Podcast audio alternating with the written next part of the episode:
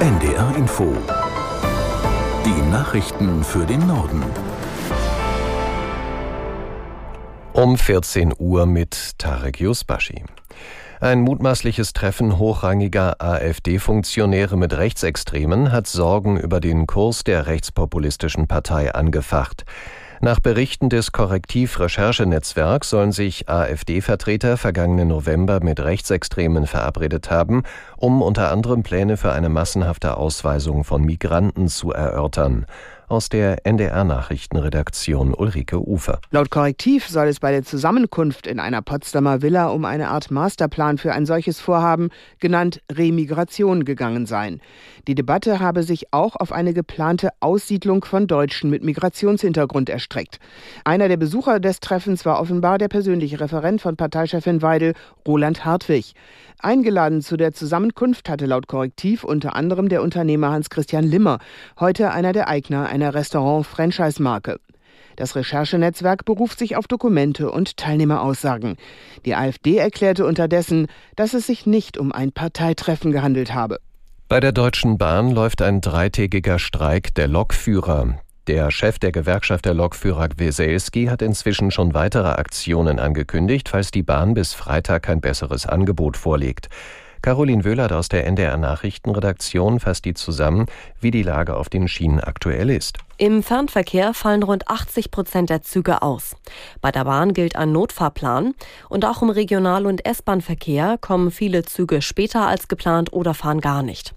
Auch auf den Straßen gibt es wieder Probleme, weil in mehreren Bundesländern Bäuerinnen und Bauern den dritten Tag in Folge protestieren. Auch im Norden. Viele Aktionen gab es am Morgen schon in Niedersachsen, zum Beispiel in Cuxhaven und im Emsland. In Bremerhaven ist der Überseehafen betroffen. Landwirte blockieren zwei Zug Zugangsstraßen zum Terminal. Deshalb können Schiffe den Hafen gerade nicht verlassen, weil sie auf Ladung warten. In Schleswig-Holstein steht unter anderem eine Staffelfahrt nach Lübeck auf dem Programm. Eine Treckerkolonne fährt auch durch Flensburg. Bundeslandwirtschaftsminister Özdemir hat die geplanten Kürzungen bei den Steuervorteilen für Landwirte verteidigt. Bei einer Bauernkundgebung in Ellwangen in Baden-Württemberg sagte der grünen Politiker, er habe in der Koalition schon durchgesetzt, dass die ursprünglichen Pläne abgeschwächt wurden. Özdemir zufolge bleiben die Kfz-Steuerbefreiung und die grüne Plakette erhalten. Die Beihilfen zum Agrardiesel würden nicht auf einen Schlag, sondern über drei Jahre abgeschafft. Das Weltwirtschaftsforum hat einen Bericht über Risiken in der nahen und fernen Zukunft veröffentlicht. Dazu wurden im letzten September weltweit mehr als 1400 Wissenschaftler, Politiker und Wirtschaftsmanager befragt.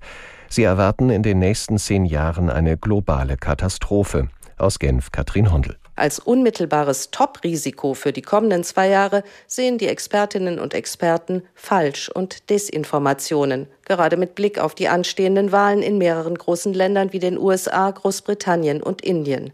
Mit künstlicher Intelligenz könnten Falschinformationen und Deepfake-Videos schnell produziert und verbreitet werden und so Wahlen entscheidend beeinflussen. Als Risiko Nummer zwei sehen die Fachleute Extremwetterereignisse, gefolgt von gesellschaftlicher Polarisierung auf Platz drei. In Polen gibt es einen ernsthaften Konflikt zwischen der neuen Regierung und der nationalkonservativen Partei PiS. Zwei wegen Amtsmissbrauchs verurteilte Parlamentsabgeordnete der PiS sind gestern Abend verhaftet worden. Es handelt sich um den früheren Innenminister Kaminski und seinen Staatssekretär Woschik. Sie hielten sich während der Festnahme im Amtssitz von Präsident Duda auf, der ebenfalls der PiS angehört. Er gibt an, beide seien begnadigt worden, was aber rechtlich umstritten ist. Der inhaftierte frühere Innenminister trat inzwischen nach Angaben seiner Partei in den Hungerstreik. In Hamburg sind miteinander verbundene Zwillinge nach der Geburt erfolgreich getrennt worden. Eine solche Operation gelingt nur in wenigen Fällen.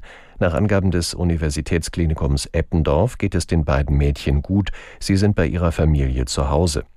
Die Trennung erfolgte bereits im Oktober. Die Zwillinge waren am Bauch und an der Leber miteinander verbunden, hatten aber alle lebenswichtigen Organe jeweils einzeln ausgebildet. Das waren die Nachrichten.